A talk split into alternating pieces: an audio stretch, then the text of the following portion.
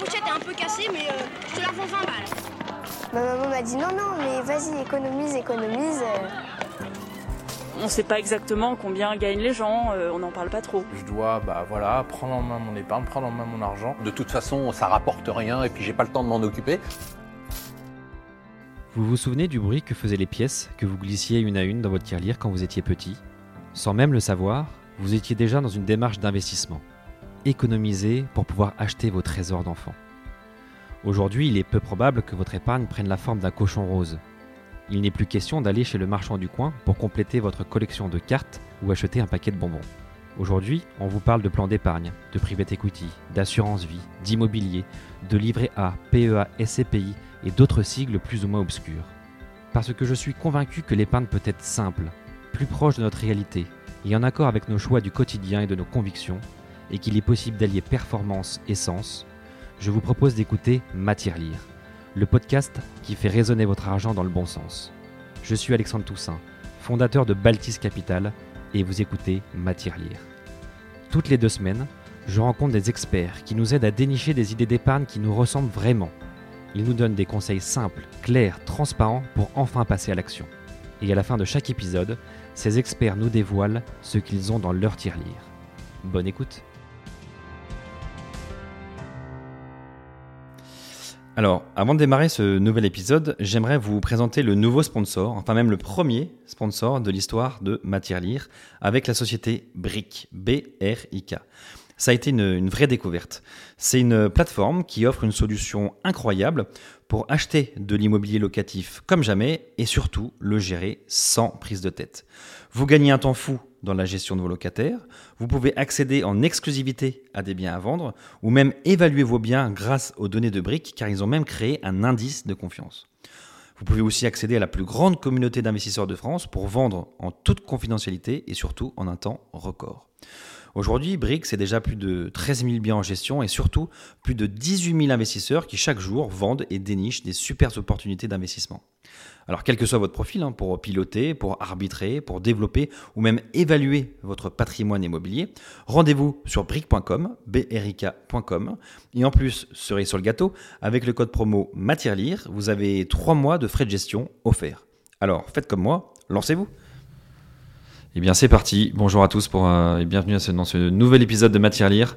On va parler d'un sujet qui, euh, qui, est brûlant, qui est d'actualité, qui, euh, qui, est le financement immobilier. Et pour ça, j'ai la chance de recevoir Sylvain Lefebvre. Bonjour Sylvain. Bonjour Alexandre. Merci de, venir au micro de, de Matière Lire. Euh, merci Adrien aussi qui, euh, qui, est à côté, euh, qui nous écoute. et du coup, pour finir la cascade, on remercie aussi Anaïs qui nous a présenté à Adrien, qui nous a présenté du coup à Sylvain. donc ils se reconnaîtront tous. Je suis ravi de cet épisode parce que c'est un sujet qui fait beaucoup parler, qu'on voit beaucoup dans la presse. On se pose des questions de savoir un peu où on va. Est-ce qu'il faut continuer à acheter de l'immobilier? Est-ce qu'il faut arrêter? Est-ce qu'il faut mettre en stand-by? Est-ce qu'il faut mieux négocier? Est-ce qu'il y a des leviers qu'on ne connaît pas qu'il faut peut-être activer? Euh, Donc voilà, j'ai plein plein de, questions. Euh, mais avant de commencer, je voulais juste un petit peu euh, bah, te connaître un peu plus, savoir comment tu étais arrivé à monter du coup la, centrale de financement, pour voir un peu comment, pour en quoi tu es légitime pour nous donner plein d'éclairages sur ces sujets. Bonne question. Suis-je légitime? Donc j'ai commencé moi dans la banque, directeur d'agence Crédit Mutuel, après des études classiques. Euh, et puis j'ai rencontré euh, celui qui avait créé le courtage, euh, la famille Assouline Cafpi. J'y ai fait 22 ans. DIRCO, DGA, DG, que j'ai quitté pour créer la centrale. Que j'ai créé avec Philippe Giroud à l'époque, qui lui venait de Meilleur Taux, moi de CAFPI. Ben, on a additionné tout ça et on a créé la centrale. Et on s'est surtout associé avec François Pinault, Artemis. Donc, mais Artemis, la structure, la holding financière de la famille Pinault, qui nous a accompagnés pendant 5 ans. Euh, donc ça nous a ouvert plein de portes dans Paris, ça nous a permis de rencontrer plein de monde, plein de banques euh, et de gagner du temps. Donc 9 ans après, aujourd'hui, bah, le fonds a tourné, mais on est toujours là et actionnaire. Et 9 ans après, on, est, on a 185 agences, 1000 collaborateurs, et on fait 4 milliards 7 de prêts, ce qui nous positionne troisième acteur de France. Euh, voilà, donc ça c'était la première étape. Et, et la deuxième qu'on a à faire aujourd'hui, c'est de se dire comment on se réinvente un peu dans un monde qui bouge. On est quand même, le métier, Alexandre, on a pris à peu près le plus de coups. Euh, alors, il y a plein de métiers, plein de gens qui nous écoutent, qui vont se dire non, moi aussi j'ai des coups, je lève la main. Mais, mais nous, on, était, on, est quand même pas mal. On a pris, euh, bien sûr, le Covid, comme tout le monde. Mmh. On a pris les normes du HCSF, qui a précontraint un peu l'octroi de crédit. Euh, on a pris la, la hausse des taux et, et les taux d'usure contraints. On a pris la baisse de rémunération du monde bancaire dans un monde complexe, plus digital, où les apporteurs classiques, qui étaient nos agences immobilières qui nous envoyaient du monde, ont été fermés pendant deux ans. Donc voilà. Pour autant, on est agile, on est toujours là, tout va bien et on repart en croissance avec une vision probable- probablement pardon, plus digitale et plus ouverte vers un monde de demain euh, plus Internet. Mais est-ce que ça veut dire que le monde de l'immobilier, j'ai l'impression, prend quand même régulièrement des coups Euh, mais euh, il a l'air aussi d'être un marché assez solide pour se relever naturellement et finalement continuer à être performant dans le temps. Quoi. Alors on a fait une étude, j'ai fait une étude et, on a pris des clients qui ont emprunté en 1965. Oui, ce ne sont pas de jeunes clients, mais on a commencé avec eux. On a pris un couple également qu'on a retrouvé qui a emprunté euh, en 60, euh, alors c'était au moment de l'attentat de Gaulle. On en a pris en 76, euh, 74 premier choc pétrolier. On en a pris en 80 avec l'arrivée. Tu vois, voilà, on a toujours eu des événements. Et en fait, alors on en a pris bien sûr euh, en 90, on en a pris bien sûr euh, les attentats du World Trade Center et on en a pris avec la crise financière la dernière. Et finalement, le constat c'est toujours le même. C'est que l'univers il est toujours anxiogène. Quand t'as pas la guerre du Liban, bah, t'as la guerre de la Yugo. Quand t'as pas la guerre de la Yugo, bref, t'as un monde. Des attentats, on se dit aujourd'hui, ça se calme un peu, mais on a eu le Bataclan récemment, mais on avait déjà eu les attentats rue de Rennes, donc les terroristes étaient dans Paris, voilà. Donc on a, finalement, c'est un éternel, une continuité dans un recommencement. Il y avait la Tchétchénie, on a aujourd'hui l'Ukraine. Certes, tout un peu différent, mais finalement, c'est toujours un univers euh, instable autour. Et en fait, aucun de ceux qu'on a interrogés n'a regretté d'avoir acheté. Et on fait tous le même constat. Qu'on ait eu des taux euh, à l'époque qui étaient à 8, 10, 12 on, on en a même eu avec des taux progressifs à l'époque qui, nous montraient leur tableau d'amortissement qu'ils ont négocié, donc qui mangeaient la capacité euh, à asseoir leur endettement à travers l'inflation et à retrouver du pouvoir d'achat. Mais même ceux-là étaient contents. Et l'immobilier, constamment, alors sauf effectivement une mauvaise période, besoin de vendre rapidement, mais je pense qu'on va parler de la valeur intrinsèque d'un bien. Mais en dehors de ça, ça reste quelque chose de constant. Et en fait, ce que j'ai envie de dire euh, à tes auditeurs, c'est de dire, mais, mais surtout, euh, ne culpabilisez pas, ayez confiance en vous. Vous avez raison d'acheter. Et ce qu'on dit souvent, c'est que lorsqu'on voit un couple de jeunes ménages qui arrive euh, sur le marché, qui veut s'acheter son appart à Paris, sa maison, peu importe, euh, il a envie, puis il vient voir son univers familial le week-end, et, et- et tout le monde lui dit, mais non, c'est pas le moment, Mm. faut pas acheter. Mais ça fait, ça fait 30 ans, ça fait 40 ans qu'on dit que c'est pas le moment d'acheter. Et Mais finalement, c'est toujours le moment. Quoi. Et voilà, c'est toujours le moment. Bon, bah Alors- voilà, fin du podcast. Ah, il faut acheter. Quoi. Alors ça, je leur dirai tout à l'heure, parce qu'on est des gens très positifs, quel que soit l'univers. On va parler des taux, j'imagine qu'on va parler de, de tous ces côtés positifs. Euh, donc oui, on dit seulement, mais on a toujours dit pareil, l'emplacement, l'emplacement et l'emplacement, oui. On n'achète pas n'importe quoi, on ne fait pas forcément non plus un coût immobilier à chaque fois. Euh, Lorsqu'on parle de la résidence principale, si tu veux séquencer euh, les, les- les- les flux, la résidence principale, c'est d'abord un projet de vie, ça stabilise une famille, ça, installe, euh, ça installe son monde, ça rend les gens raisonnables, ça, voilà, ça les rentre euh, dans, la, dans, la vraie vie. Euh, on voit bien qu'un client propriétaire a de meilleurs relevés de compte qu'un client locataire, à montant équivalent. Bah oui, on est plus raisonnable, on, on- donc... C'est une autre étape de vie, souvent. Ouais. Ouais, et puis c'est la seule solution euh, à 20 ans euh, de, de se dire à horizon 20 ans, bah, j'aurai, euh, je vais gagner du pouvoir d'achat. Et puis, euh, et puis je vais conclure sur ce chapitre-là auprès de tes auditeurs en disant que très clairement, plus vite tu achètes sur un remboursement à taux fixe, avec une inflation qui a l'air de repartir un peu, tout dépend quelle nature d'inflation on prend là-dedans, mais en attendant, les prix augmentent un peu, les salaires, j'imagine, augmenteront un peu, et à un moment donné, ça pèsera beaucoup moins la mensualité et retrouveront du pouvoir d'achat. Ah bah, J'ai l'impression d'entendre quasiment systématiquement des gens qui disent j'aurais dû euh, commencer plus tôt. Voilà. Mais tout le monde. Donc ça veut dire qu'en fait, on répète peut-être un peu les mêmes heures, les mêmes erreurs en se disant euh, j'ai 35, j'ai 40 ans, j'aurais dû commencer dès que, dès que si j'avais pu le faire à 20 ans ou dès ma première fiche de paix, j'aurais dû commencer à le faire. Je te ferai pas euh, France Loto, mais globalement, c'est ça. 100% des gens qui ont, qui ont acheté sont contents de l'avoir fait et aucun n'a regretté. Et ceux qui ont eu des pépins, on en a interrogé également, mais on les a pas repris dans le livre qu'on a fait. Mais euh, on en a là-dedans qui nous disent bon, ok, j'ai eu un pépin, j'ai été obligé de revendre, donc je ne suis plus propriétaire et je peux peut-être pas répondre à vos, à, à vos questions, mais en attendant, euh, j'ai pu vendre et refaire une plus-value et me permettre de sortir du mauvais pas dans lequel j'étais. Donc ça, c'est un livre que tu as, du coup, que as écrit? Ouais, on a écrit ça. J'ai écrit ça il y a deux ans, euh, il y a trois ans, pardon, maintenant. Et, euh, et c'était pour, pour figer un peu le fait de dire c'est pas le moment d'acheter. Non, c'est toujours le moment. Mais quels sont les paramètres? Et on achète quoi et comment et où? Est-ce qu'on achète loin de Paris? Est-ce qu'on achète dans une cœur d'une grande ville? Est-ce qu'on a encore les moyens aujourd'hui de le faire? Voilà, l'univers il est différent, mais la constante elle est là. C'est que l'immobilier est là.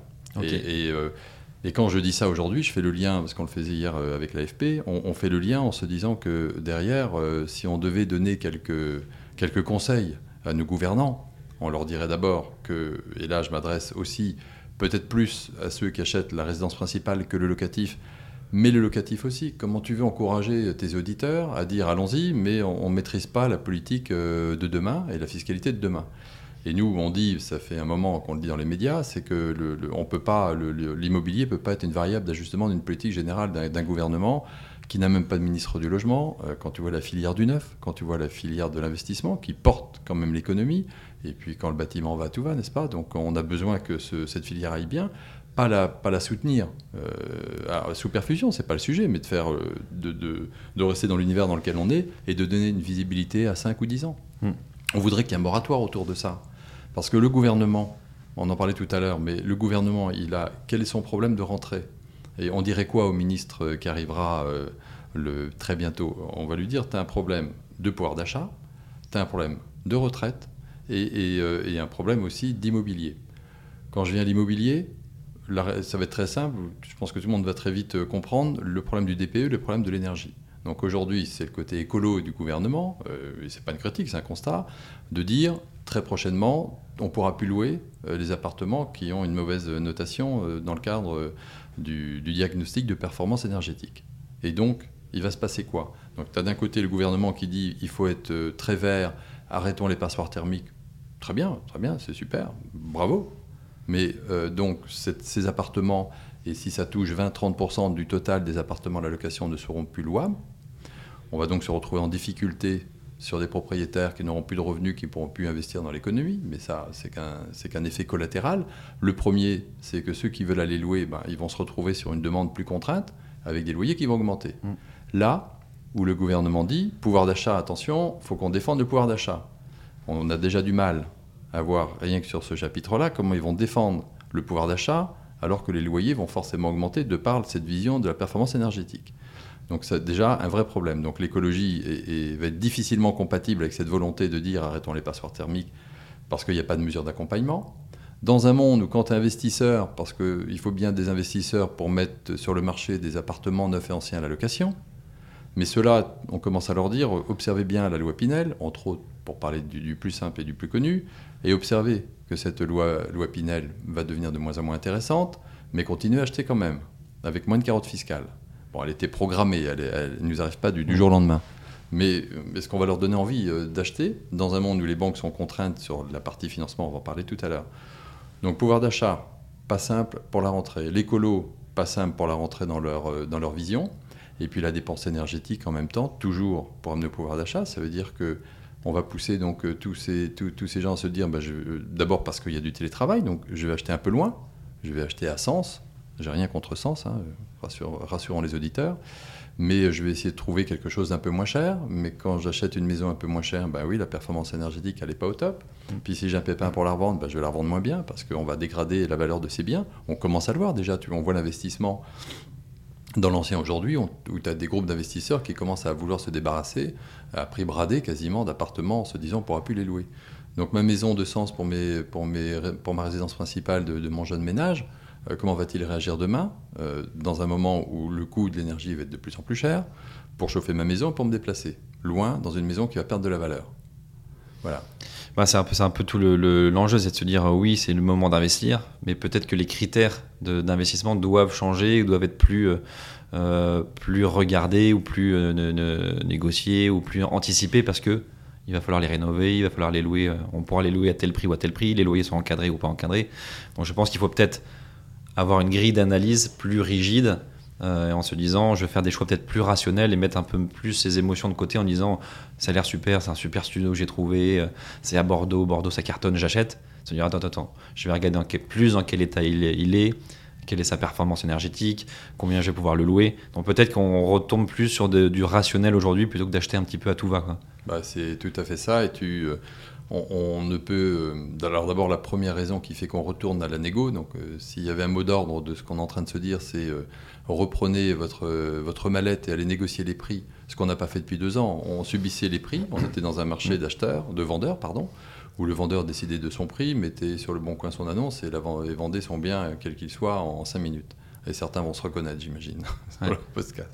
Aujourd'hui, bah non, c'est plus du tout vrai. D'abord parce que lorsque le même ménage qui vient me voir aujourd'hui, qui est venu nous voir euh, il y a deux ans, euh, et juste avant de ça, alors je vais peut-être rappeler quand même qu'il y, a, y a 20 ans, euh, pour les plus anciens qui nous écoutent, il y a 20 ans, il y a 25 ans, lorsque tu voulais faire un prêt IMO, tu as peut-être moins connu que moi, Alexandre, si ça se trouve, cette période-là, mais tu allais constituer un plan d'épargne logement à la banque, tu mettais un peu de côté, tu montrais, tu attendais d'avoir des intérêts à taux préférentiel face au taux principal du prêt qui était deux fois plus cher, et tu constituais une épargne, tu empruntais sur 15 ans et fallait de l'apport. Et puis on arrivait dans un monde où finalement, 30 ans sans apport, euh, tu décidais, tu sortais de chez toi, de ton appartement, et tu voyais un autre appart en vente ou une maison, ben, en 5 minutes, tu avais décidé de l'acheter et euh, t'appelais le vendeur, t'appelais ta banque qui te disait oui, ou ton courtier, hein, on va quand même privilégier la filière courtier aujourd'hui, euh, qui te disait oui également en 5 minutes, et nous disions oui également, parce que c'était l'ensemble des, portes étaient, étaient ouvertes dans un, dans un financement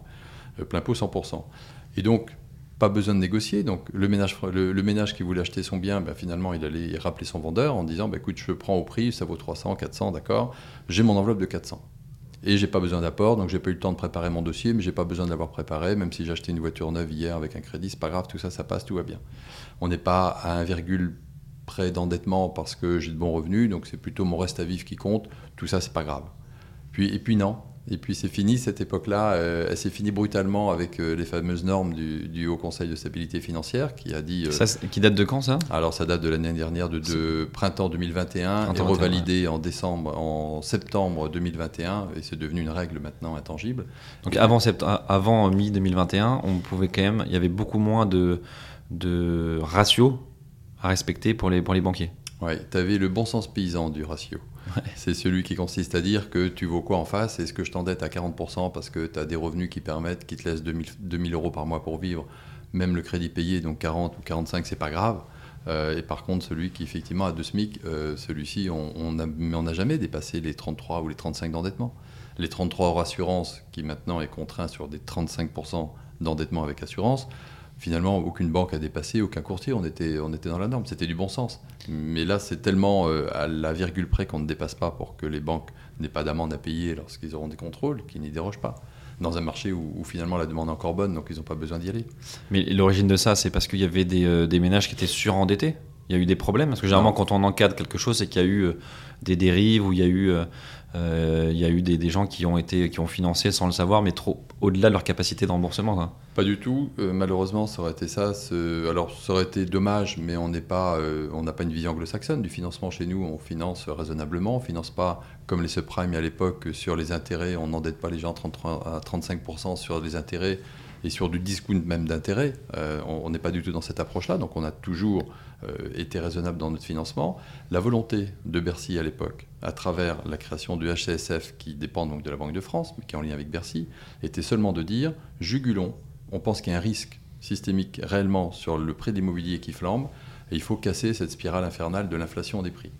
Donc, la seule façon, c'est de réduire l'octroi de crédit, et donc de verrouiller, de fermer un peu le robinet euh, à l'entrée, et naturellement, ça va se tarir. Et, donc, c'était euh, plutôt anticipé une, un potentiel, euh, une potentiel éclatement d'une bulle. Quoi. Exactement. Ce qui fait. Alors, ce côté-là euh, est plutôt bien fait dans la mesure où. Euh, parce que tout ça était dans un contexte où les taux baissaient. Donc, pour 200 000, pour 200 000 euros, entre il y a 6 mois et aujourd'hui, le client, il, a, il repart.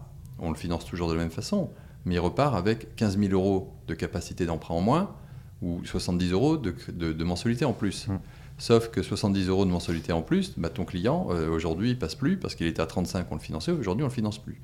Et puis, donc, ça, c'est dans le mauvais cas. Dans le cas où, ça marche, notre client, il va faire quoi? Ben, Il va retourner voir le vendeur, ce qu'il n'avait jamais fait depuis deux ans, et puis il va lui dire, ton bien, je peux te l'acheter, mais 15 000 de moins.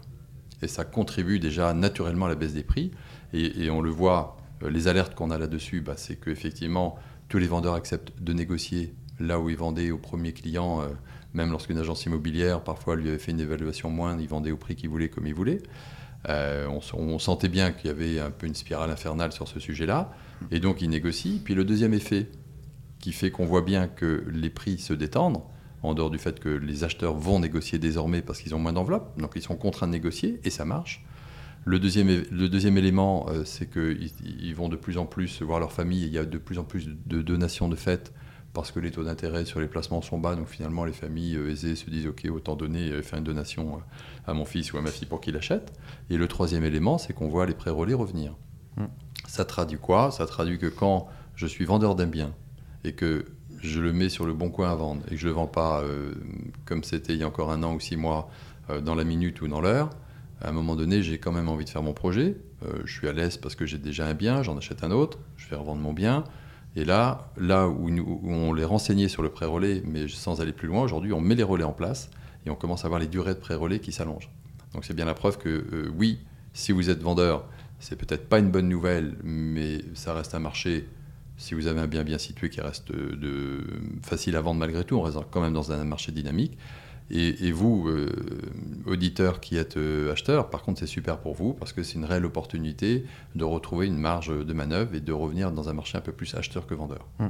On va essayer d'après juste de refaire un petit peu la, chronologie du coup du, financement d'un bien immobilier, mais juste avant, je voulais revenir sur le premier point que tu viens de dire en disant il faut peut-être retourner voir le vendeur euh, pour renégocier, un peu le prix ou négocier le prix tout court. Ça veut dire qu'il est euh, primordial de vérifier sa capacité d'emprunt avant de signer la promesse. Parce qu'une fois qu'on a signé la promesse, on est engagé sur le prix, on peut plus le changer.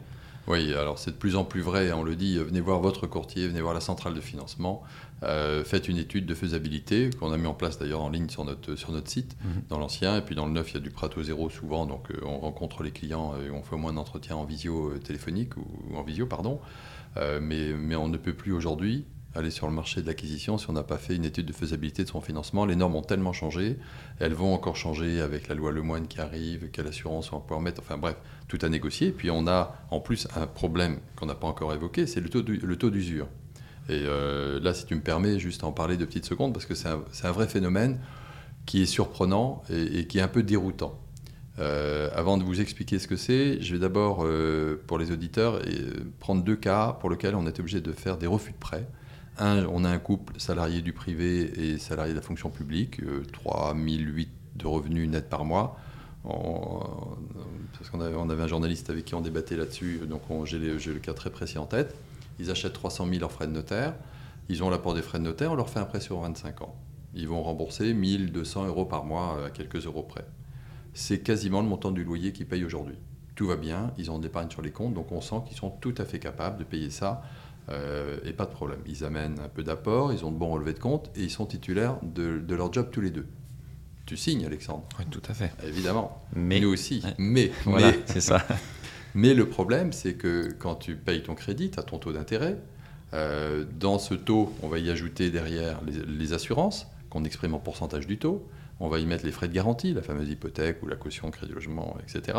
Et on va y mettre les frais de dossier. Et tout ça exprimé en taux s'additionne, et c'est les quatre éléments, donc le taux d'intérêt, l'assurance, les garanties et les frais de dossier. Et tout ça s'ajoute et on calcule ce que ça donne comme taux. Et ce taux ne peut pas dépasser un certain taux, c'est ce qu'on appelle le taux d'usure.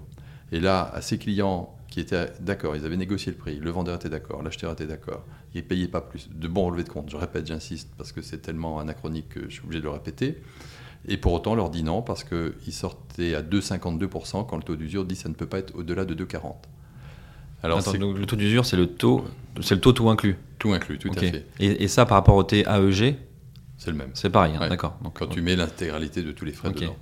Et en fait, et, et qui, pardon, mais qui avait décidé que ça pourrait pas dépasser 2,40 C'est une bonne question. C'est la moyenne du trimestre précédent des taux qui fait que globalement, quand tu les calcules, c'est c'est inscrit dans le marbre. Et voilà, les taux ne peuvent pas dépasser, c'est la moyenne du trimestre précédent. Sauf que le législateur a juste oublié de dire, sauf virgule, en période de tension de taux. Parce qu'en période de baisse de taux, on rigole tous, tout va bien. Mais en per- personne n'avait prévu cette hausse de taux qui a quand même été un peu, un peu soutenue, euh, qui fait qu'on a dit non.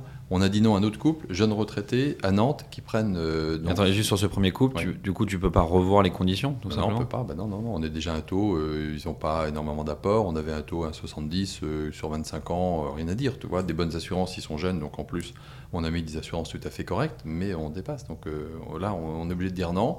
On leur a dit, alors, on n'a pas un tempérament à dire non. euh, c'est quand même pas le job d'un courtier, mais plutôt d'apporter une solution.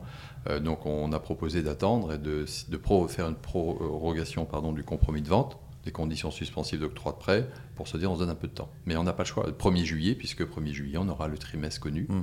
Et on pense que le pari qu'on prend là-dessus, c'est de se dire que, bah oui, si les taux augmentent moins là, ça va aller et on va redétendre un peu. Euh, autre cas, un retraité, euh, 300 000 euros d'achat à Nantes, euh, ils ont 200 000 euros d'apport, on leur finance 100 000 sur 12 ou 13 ans, je ne sais plus. Euh, globalement, 60 ans tous les deux ou 62 ans, euh, l'assurance est plus chère. Le pourcentage du taux de l'assurance fait que ça overshoot aussi euh, le, taux d'usure. Et ce taux d'usure, il faut bien que les, auditeurs le comprennent. C'est euh, dans l'idée, dit comme ça, c'est négatif. Mais pour autant, c'était une volonté euh, du gouvernement pour protéger. L'idée, c'est de dire, OK, je suis un, un jeune ménage un peu fragile, un peu faible parce que j'ai pas le savoir pour les négocier, donc je négocie rien, et on me met des taux d'usure, on me massacre en frais de dossier, on me massacre en taux d'assurance, et donc comment je fais pour protéger l'ensemble des consommateurs? Et des associations comme Que Choisir et autres, et, toutes les autres, ont dit ben, il faut qu'on décide de mettre un taux maximum qui est le taux dont on vient de parler. Mais personne n'avait prévu. Et le problème, c'est qu'on a alerté Bruno Le Maire là-dessus, et euh, je ne suis pas le seul à le faire, mais on est tous nombreux, dire mais ça n'a plus de sens économique. Euh, soyez capable d'être urgentiste sur une mesure comme ça et la suspendre, parce que Bruno Le Maire a le pouvoir de la suspendre euh, pendant un trimestre. Mais s'il fait ça, il va se mettre dans une période où le gouvernement parle beaucoup du pouvoir d'achat. Il ne peut pas dire je libère les taux momentanément parce que mon, ménage, mon primo-accédant, vous l'achetez. Il ne peut pas, et, le- et les associations de consommateurs ne peuvent pas être favorables d'un côté à se dire on le protège en laissant une enveloppe, euh, et quand mon jeune ménage euh, qui cotise à que choisir va dire ouais mais euh, de par votre mesure vous m'empêchez d'acheter, ouais mais on me protège aussi. Sauf que personne n'avait prévu cette hausse subite de taux. Et justement, sur, pour en venir un peu à ce sujet des taux, question peut-être assez bête, mais qui décide du taux et pourquoi toutes les banques appliquent quasiment les mêmes taux Bah, c'est tous les taux de réfinancement. Alors, il n'y a pas de dumping évidemment, mais tout le monde s'observe. tu as l'OAT, euh, je ne sais pas s'il faut rentrer dans la technique ici pour euh, tes auditeurs, mais tu as des taux de référence qui existent. Et puis derrière, euh, bah, il y a les taux. euh, Il y a aussi une raison très simple hein, c'est que les banques centrales sont là pour euh, faire leur job. Et quel est le premier job des banques centrales? Bah, C'est de dire on, ju- on jugule l'inflation. C'est le seul boulot quasiment des banques centrales aujourd'hui. Alors j'exagère un peu, mais en schématisant. Et la seule arme qu'on a, c'est le taux d'intérêt. Et quand on est dans une période où globalement euh, l'économie et qu'on parle beaucoup d'inflation, bah, à part augmenter les taux pour contraindre les gens à moins emprunter, moins acheter, moins consommer, on a peu de- de- peu d'autres solutions. Mais donc, ça veut dire que c'est c'est fonction du taux auquel les banques empruntent, elles? En fait, il y a une parallèle assez. euh, oui, bien sûr, oui. une parallèle entre le taux se de la banque. bien sûr, ils se refinancent à plus cher, même si les marchés obligataires euh, sont vite servis euh, par tous les investisseurs institutionnels et, et à des taux, il n'y a pas besoin de les majorer. Mais on était tellement bas que finalement, je te rappelle qu'il y a un an et demi, on parlait de taux négatifs, Mm. ce qui était intellectuellement pas facile à comprendre, euh, surtout en France. Euh, et donc là, forcément, on est revenu en territoire positif des taux. Euh, et malgré tout ça, il n'y a pas d'alerte. Enfin, je veux dire, on est à 2% sur du 20 ans. Euh, c'est le double d'il y a un an, donc dit comme ça, euh, je fais peur aux auditeurs. Si après je dis que c'est deux fois moins qu'il y a 3 ans ou il y a 4 ans, euh, tout va Mm. bien. Et, et ça reste un, un niveau de taux de 2%. euh, je pourrais même vous dire, euh, à vous auditeurs, euh, soyez satisfaits d'emprunter en France. Euh, aux États-Unis, en Angleterre et dans plein d'autres pays, vous empruntez sur du taux variable, où vous partagez le risque, en bien comme en mal. Ouais. Là, vous avez le meilleur du risque en bien et vous n'avez aucun risque en mal. Parce que de- du coup, là, en, Fr- en France ou, ou- ou de manière générale, les taux sont toujours fixes, justement? En France, oui, globalement, oui. Alors, il, il- il y a eu des époques où on a eu des taux variables, mais lorsqu'on comparait des taux fixes à 8-10% et qu'on proposait des variables à 3-4, à 4%, et avec un cap qu'on mettait à la hausse et à la baisse, euh, la France a toujours été euh, plus frileuse. On est, euh, voilà, on est entre les anglo-saxons et les latins, donc on a quand même ce côté latin un peu d'aller chercher plutôt une stabilité des taux fixes, propriétaires. Mais tous les pays nordiques et tous les pays anglo-saxons sont globalement sur des taux variables. Ouais. Et du coup, donc on disait, donc là tu disais, donc le, le- le chiffre c'est c'est 2% actuellement, là en mai 2022, c'est 2% sur 20 ans. Donc le 2% c'est le taux, euh, on va dire, brut. Et le taux d'usure, généralement c'est quoi? C'est un point de plus? Non, c'est- c'est 2,40. Euh, en fait, sur 20 ans aujourd'hui, on prête plutôt à 70. Euh, les 2%, c'est plutôt 25 ans. Et le très bon aujourd'hui, sur 25 ans, on arrive même à avoir du 1,40. Donc euh, tout dépend, voilà, c'est encore la prime de risque du dossier, tout s'analyse encore, c'est pas automatisé. euh, on fait pas du préconso, c'est un scoring quand même qui est plus Ouais. soutenu, qui mérite euh, une, une analyse quand même euh, sérieuse du dossier. Euh, qu'on a un peu oublié depuis deux ans, les taux étaient tellement bas que finalement, pff, négocier ou pas, que tu es 0,4 sur 15 ans ou 0,3, finalement, ça, ça- ça- c'était 5-6 euros par mois. Donc euh, finalement, tout le monde s'en moquait. euh, en se disant c'est pas grave, aujourd'hui euh, on retrouve une marge de négo, toutes les banques ne réagissent pas à la hausse de la même façon. Tu as toujours deux types de banques. Tu les banques de début d'année qui veulent prendre des parts de marché, donc qui nous offrent euh, des taux extrêmement intéressants. Et puis tu as des banques euh, qui se disent bon, on va attendre le deuxième semestre et on va plutôt euh, être un peu soutenu en taux. On va voir comment on peut rester en défense sur nos clients, mais on va pas aller chercher du marché. D'accord. Parce que moi, je me suis toujours dit, euh, euh, se battre sur le taux, c'est pas. Je vois beaucoup de gens qui se battent uniquement sur le taux. Alors pour moi, il y a quand même beaucoup d'autres choses. hein. C'est euh, le montant, c'est la durée, c'est euh, les assurances. et Il y a quand même plein de petits éléments derrière qui sont, moi je trouve pas que des variables d'ajustement, qui sont qui peuvent avoir un vrai, euh, un, vrai impact. Euh, parce qu'effectivement, quand tu dis on t'a du- t'as 2,1%, tu te batailles pour avoir du 2, l'impact sur 20 ans il est assez faible. On ferait mieux de se batailler sur d'autres leviers, comme de financer un peu plus, comme de faire un différé, comme de faire des frais de dossier plus bas, d'avoir des assurances plus basses. Euh, je me dis, le, le taux, c'est pas forcément la variable, mais si je, si je comprends bien, en gros, un taux à 2%, le taux d'usure, c'est 2,4, on va dire. On va dire 2, dans- si on fait une synthèse 2,5. Donc ça veut dire que tu as quand même ce, ce delta de 0,5 où, euh, en fait, il faut pas l'oublier, il faut pas le négliger celui-là. Non, il ne faut pas le négliger parce qu'il fait partie. Moi, j'appelle ça les accessoires du prêt. Ça veut dire que je partage totalement ton point de vue. Tu as bien sûr le taux nominal. Tu as bien sûr le taux nominal, donc on va le chercher le, le plus proche euh, possible, euh, enfin la fourchette la plus basse possible, Mhm. évidemment. Et le, le- le job d'un courtier euh, tel que je représente aujourd'hui euh, la marque fait que c'est notre boulot prioritaire. Mais après les assurances, euh, pareil, tu parles des assurances, donc on rappelle euh, aux auditeurs que les assurances, c'est de se dire vous êtes un couple, vous empruntez à deux, vous avez chacun euh, 2000 euros de revenus, on va vous assurer au moins à 50% chacun, de telle sorte à ce que si un des deux décède, la moitié du prêt soit payé. Et, et ce qu'il faut s'interroger sur le fait de s'assurer à 100% chacun. Est-ce que la photographie a aujourd'hui... du, du coup, 100% chacun, c'est que euh, si les deux perdent leur boulot, enfin, si les deux décèdent, je veux dire, euh, le prêt est quand même remboursé à 100% Alors oui, mais ça veut surtout dire que si un des deux décède, l'autre ne paye plus rien. Et dans un contexte où tu es une famille avec deux fois 2000 euros de revenus, avec deux ou trois enfants, bah, il est peut-être plus sage de ne plus rien avoir à payer euh, si un des deux décède, de telle sorte à pouvoir continuer à vivre décemment. Et le- des fois, le 50 n'est pas suffisant selon l'univers familial. Est-ce qu'il y a de l'épargne Est-ce que ceci, etc. Est-ce qu'ils resteront dans la maison si un des deux disparaît Oui, non. Euh, Enfin voilà, tu as plein d'événements euh, ex- extérieurs. Et ça, sur le, le- juste pour avoir une idée du, du, du coût que ça a de passer de 50 à 100% Bah, tu passes à chaque fois que tu empruntes 10 000 pour un prêt de 100 000 par exemple, au lieu de payer un, euh, allez, euh, 18 euros par mois, tu vas payer 36 euros par mois. Ouais, d'accord. Donc, Donc l'incidence c'est c'est 15-20 le- euros si, tu, si tu es jeune, et puis plus euh, effectivement si tu es moins jeune, euh, euh, ça va être fonction de ton âge. Et puis c'est pareil, rappelons aux auditeurs aussi, l'assurance, il y a quoi dedans? Quel est le délai de franchise? Est-ce qu'il y a des exclusions pathologiques? Dans beaucoup d'assurances un peu standards du monde bancaire, bah, tu vas avoir exclusion pathologique, des lombalgies, euh, des céphalées, enfin bon bref, tout ce qui fait qu'aujourd'hui il y a quand même beaucoup d'arrêts de travail, qui fait que ce ne sera jamais couvert. Donc c'est important de bien voir ce qu'il y a dedans et de voir quel taux de couverture et de risque il y a. Mm. Ça c'est un élément. Et puis après, il faut choisir euh, avec euh, son courtier un établissement bancaire qui, qui, qui fait que le prêt euh, cette option modulable, ce qui généralise mais qui n'est pas vrai partout, et qui permet quoi? Qui permet de dire, parce que le, crédit immobilier c'est de la matière vivante, c'est tout sauf un produit figé. Et il y a trop de clients, et vous êtes trop nombreux, vous qui nous écoutez, à, sortir votre crédit qu'au bout de 15 ans, de 20 ans, quand, la- à la dernière échéance pour ouvrir une, bouteille de champagne, si je schématise. Mais c'est plus ça après immobilier. Il y a trop de contraintes et trop d'évolutions aujourd'hui. euh, il faut le renégocier. Là où c'était un produit figé, c'est devenu un produit vivant. Et tous les ans, faut venir nous revoir, et, pas forcément pour négocier le taux. Peut-être qu'il n'aura pas baissé, mais on regardera. Regarder l'assurance, est-ce qu'il y a mieux à faire ou pas Mais au moins se poser la question. Et puis surtout s'interroger sur la capacité à se dire, est-ce que j'ai augmenté en revenus Quelle est ma situation au bout d'un an? J'ai plus de revenus, j'ai moins de revenus Ma famille s'est agrandie Est-ce que j'ai des travaux à faire dans ma maison? Est-ce que je vais faire la pièce de plus dans les combles? Est-ce que je décide, euh, puisque j'ai une augmentation de 200 euros par mois, au bout d'un an, au bout de deux ans, peu importe, est-ce que je décide de prendre 100 euros sur ces 200 et les mettre dans l'augmentation de mon remboursement et, et tant qu'on prend la mécanique, plus j'augmente ma mensualité, plus je diminue la durée. Et en le faisant deux ou trois fois, même sur un prêt de 200 000, si tu mets 100 euros de plus, tu gagnes 5, ans plus tôt, tu as fini ton prêt.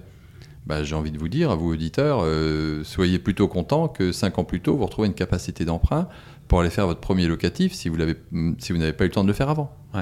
Bah, ça dépend, comme tu dis, beaucoup du, du, du moment de vie dans lequel on, se trouve. hein. Moi, je me rappelle le, premier, euh, le premier actif que j'ai acheté, euh, c'était il y a en 2013, donc on dire il y a, il y a 11 ans, donc je devais avoir 22, 23 ans. Euh, J'avais fait, du coup, je dépose le dossier à la banque et la banque me dit Bon, c'est bon, on peut vous financer. Par contre, à ces conditions.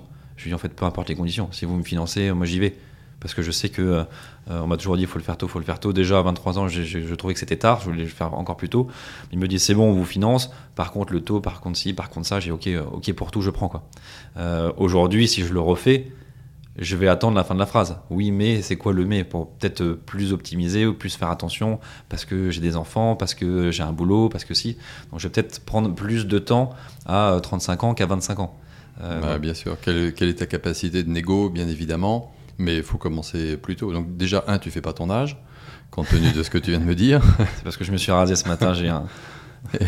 Et deux, euh, plus vite on commence, plus vite on finit, c'est d'une, c'est d'une telle vérité. Et, et pour boucler sur le gouvernement, le troisième sujet, on a dit tout à l'heure que le gouvernement avait le, le- le problème de l'énergie, du pouvoir d'achat.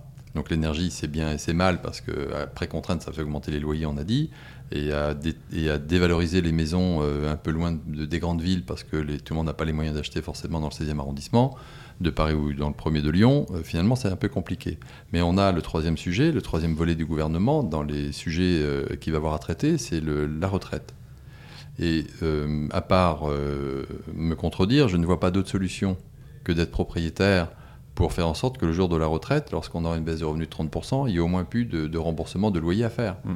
Et ces retraités, et le sujet euh, qui va avec le pouvoir d'achat également, euh, qui est le sujet majeur avec la retraite et l'énergie pour le gouvernement, a fait que lorsque tu arrives en retraite avec des personnes qui vivent de plus en plus vieux, et, et c'est une super bonne nouvelle, mais aujourd'hui c'est 10 ans de plus qu'il y a 20 ans ou 30 ans. Aujourd'hui, on va avoir des jeunes retraités qui vont arriver alors à l'âge de retraite, euh, on va pas faire les pronostics, euh, mais 62, 65, 67, peu importe. Mais bref, ils ont 15 ans devant eux. S'ils restent locataires, si le gouvernement ne les aide pas, et si nous ne les aidons pas, nous, l'ensemble de la filière, à se dire devenez propriétaire le plus vite possible, eh bien, à 65, 67 ans, je vais garder un niveau de loyer qui continuera à augmenter, puisqu'il n'y a aucune raison qui baisse euh, avec l'inflation, avec des retraites qui n'augmentent pas des masses, euh, bien évidemment, et donc je vais me retrouver avec une nouvelle génération de personnes en retraite, un peu pauvres, qui ne pourront pas réinjecter dans l'économie l'équivalent, parce qu'ils payent en loyer. Donc on a euh, un vrai problème, et on, on réfléchit à comment on pourrait faire de la location-vente, de la location-accession, trouver un- quelque chose de, de- de différent ou une voie alternative qui ne dépend pas de la loi bancaire de 84 pour dire on peut le financement du, du ménage français sur le prêt immobilier passe forcément par le monde bancaire et on ne peut pas y déroger. Donc comment on peut trouver un système alternatif pour accompagner et parce qu'il y a un vrai enjeu. Et, si- on va rentrer du coup un peu dans le, détail du financement aujourd'hui, euh, qu'est-ce qu'on peut financer? Parce que j'ai l'impression qu'entre 2010 et 2020, on pouvait euh, financer la totalité du projet, même 100%, voire 110%, voire plus. Euh, aujourd'hui, un, est-ce que c'est encore possible? Et dans la réalité, qu'est-ce que demandent les banques en termes d'apport? Donc qu'est-ce qu'on peut financer Alors oui, alors à la marge, beaucoup moins vrai qu'hier, mais à 110%, on en fait encore. C'est toujours un problème de qualité de dossier, j'ai quoi en face, euh, voilà, quel est mon univers, euh, ma structure familiale et puis surtout mon évolution. Euh, T'imagines bien qu'on ne réagit pas de la même façon face à un ménage qui a des professions peut-être plus intermédiaires avec un potentiel de progression plus faible que lorsqu'on prend un jeune ingénieur ou un jeune toubib ou plein d'autres professions, peu importe, dans la finance, mais où tu sens un potentiel fort, où là on peut se dire on y va parce qu'on achète finalement plutôt le futur revenu euh, du client qu'on va bien équiper dans le monde bancaire, plutôt que quelqu'un, on se dit, bon, le- de toute façon, on sera toujours limité en montant. Donc, mm, on a quand même ça. Euh, Aujourd'hui, la règle, c'est de dire, un, faites une étude de faisabilité, deux, prévoyez d'amener l'apport de l'ensemble des frais. Donc, ça, Donc- donc la- l'apport euh, usuel, on va dire, c'est les frais d'acquisition. quoi. ouais, c'est les- agence et frais de notaire. quoi. Frais de notaire. Alors, les frais d'agence, pas toujours, parce qu'ils sont souvent compris dans le prix si c'est un mandat de vente, mais au moins les frais de notaire, les frais de garantie, les frais de dossier. Sur un prêt de 300 000, c'est globalement compte 10% à peu près, euh, plus ou moins, mais euh, on est autour de ça euh, pour situer les choses. Donc c'est en gros 10% du prix de l'actif. Oui. en gros qu'on doit en tout cas prévoir d'apporter. Et quand il y a des travaux, Alors, chose nouvelle, là aussi, qui fait le lien euh, avec le côté euh, énergie euh, et vert, c'est que désormais, on demande aux clients, certaines banques, alors toutes les banques ne le font pas, mais on commence à voir arriver des banques qui exigent d'avoir avant d'é- d'éditer l'offre de prêt. Donc, on a marqué l'accord au client, on lui a dit OK, on va te suivre. On a fait les assurances, on est prêt à éditer l'offre, mais on lui demande une copie du DPE. Ouais. Et on l'annexe à, et on l'annexe à l'offre de prêt. À ce stade, on ne la commande pas, on n'exige pas des travaux, et ça ne remet pas en cause l'accord. Mais on commence à le demander. Donc à un moment donné, on se rendra bien compte que euh, le monde bancaire et, courtage porte une responsabilité sur euh, suivre un client dans son souhait d'achat, euh, avec une performance énergétique détestable sur son DPE, donc une mauvaise lettre, les trois du bas, et qu'il prend le risque demain de se retourner contre la banque en disant, vous voyez, mon bien il vaut plus rien, je ne peux plus le vendre parce que la valeur s'est très dégradée par une volonté politique, hein, bien évidemment, et, et aujourd'hui, ben, il vaut plus rien, donc je vous attaque pour défaut de conseil de m'avoir prêté. Donc on est, euh, ça complexifie encore un peu euh, l'octroi de crédit. Et euh, on le voit sur le locatif. Aujourd'hui, un, investisseur qui fait son premier studio, on lui demande la performance énergétique et si elle n'est pas bonne, on va lui dire OK, on veut une enveloppe travaux et on va être sûr qu'on puisse vous la financer parce que sinon le bien vous ne pourrez pas le louer et, on on est encore en défaut de conseil là-dessus. On doit accompagner les clients. Mais j'ai l'impression que c'est la première fois que le banquier s'intéresse au bien immobilier. Parce que j'ai l'impression que quand on finance un dossier, on finance plutôt une personne et pas forcément l'actif qu'il y a derrière. Moi, j'ai acheté un petit studio à Paris. Limite, à la, à la, la veille de la signature, il m'a fait au fait, c'est où? En fait, il me finance moi, mais un- entre guillemets, un peu peu importe ce que j'achète, quoi. Peut-être que le banquier n'était pas inquiet sur un studio de 100 mètres carrés dans le 16e. Oui, mais se- moi je dis que si moi j'étais banquier, je ferais déjà ma, ma première grille d'analyse, ma première ligne de mon analyse, ce serait qu'est-ce qu'il achète? Est-ce que c'est bien situé? Est-ce que c'est euh, à quel étage, dans quelle ville, dans quelle région, dans quel état, dans quelle configuration? Parce que si jamais il y a un défaut, souvent bon, la banque a quand même une hypothèque. Donc si elle prête 100 mais que l'actif il vaut euh, 120, il est quand même couvert quel que soit le- l'emprunteur, non? Oui, bah alors c'est tout à fait vrai. Euh, On s'est toujours intéressé à la valeur du bien et à observer dans quel, dans quel environnement est le bien uniquement sur le professionnel, euh, les murs, euh, tu vois, un particulier qui va acheter des murs pour les mettre en locatif, etc. On va regarder ce qu'il achète et où, et quel est le risque de valeur et de valeur locative surtout derrière. La résidence principale, oui, on n'a jamais regardé, tu as tout à fait raison. Il n'y a jamais eu un refus de prêt parce que non, l'appartement, je le sens pas. Quoi. Non, non, non, oui, jamais. On regarde. euh, alors, il y a des villes où on va être plus fragile, peut-être, dans, la banlieue parisienne, mais, euh, mais globalement, euh, c'est pas quelque chose qu'on regardait. Mais et, ça, me paraît, aujourd'hui, ça me paraît fou, parce qu'en fait, comme ils prennent une garantie quand même sur le bien, c'est-à-dire qu'ils estiment parfois il n'y a même pas de- d'expertise ou d'évaluation. C'est-à-dire que vous achetez quelque cho- chose 100 qui vaut peut-être 80. Moi, je prends une garantie euh, en tant que banquier, je sens m'être couvert. Mais en fait, le bien est complètement surévalué. oui, sauf que comme t'es pas surendetté, euh, t'as pas la méthode américaine. Américaine, c'était que la valeur du bien. Euh, même euh, juste avant que les subprimes explosent, on, prêtait un ménage américain, même sans revenu à la fin. Tellement on était dans une fuite en avant en se disant, mais le jour où il a signé l'achat parce qu'il a réussi à trouver une maison, elle vaut déjà 40 000 dollars de plus. Donc on y va, il n'y a pas de doute, on sait qu'il va revendre. Donc c'était que le bien, on se moquait du, du ménage qui est emprunté derrière. On a vu euh, le, le résultat. Donc euh, un mix des deux serait bien, je te rejoins. Ça, ouais. Euh, mais en France, on euh, n'a jamais surendetté personne. Donc, même si ta personne, si Monsieur Dupont qui a acheté son bien 100 le revend 80, bah, ce sera pas joyeux, mais on va pas avoir un crash d'endettement autour de ça. Oui, oui. Et puis, et puis même quand on fait le calcul, hein, si- quand on achète un bien immobilier 100 et qu'on le revend 80, on n'a pas forcément perdu de l'argent non plus parce que l'effet de levier nous a fait gagner de l'argent. C'est ça qui euh, Et finalement, on remboursera le montant du capital dû, et on aura bien remboursé 20 de capital. Tu repars à zéro, comme si tu avais été locataire, mais c'est pas un drame non plus. C'est ça. C'est pour ça qu'il faut avoir en tête. euh, alors déjà, c'est bien de faire toujours un petit business model, euh, enfin business plan de, de l'actif qu'on achète, et que si on le revend au même prix, c'est déjà très bien. Parce qu'entre temps, dans 20 ans, on a peut-être remboursé la totalité, donc on est l'actif est net de dette. Donc même si on le revend 90, on a quand même gagné 90 à ce moment-là. Donc, On euh, partage tout ça, bien sûr. mais ça, c'est une mécanique euh, qui, je crois, qui est compliquée à comprendre, se dire qu'on gagne quand même de l'argent en ne vendant moins cher, parce qu'il y a ce mécanisme d'effet de levier de la banque qui est quand même euh, assez incroyable de se dire qu'en fait, euh, on gagne de l'argent grâce à quelqu'un d'autre quand on c'est du locatif. Parce qu'en fait, je, je connais aucun secteur, enfin aucune classe d'actifs en France qui se finance aussi bien que l'immobilier. Bah, bien sûr, et puis parce qu'elle est constante, elle est lisible, elle est visible, parce que la population aussi euh, croît et que les besoins sont toujours de plus en plus forts.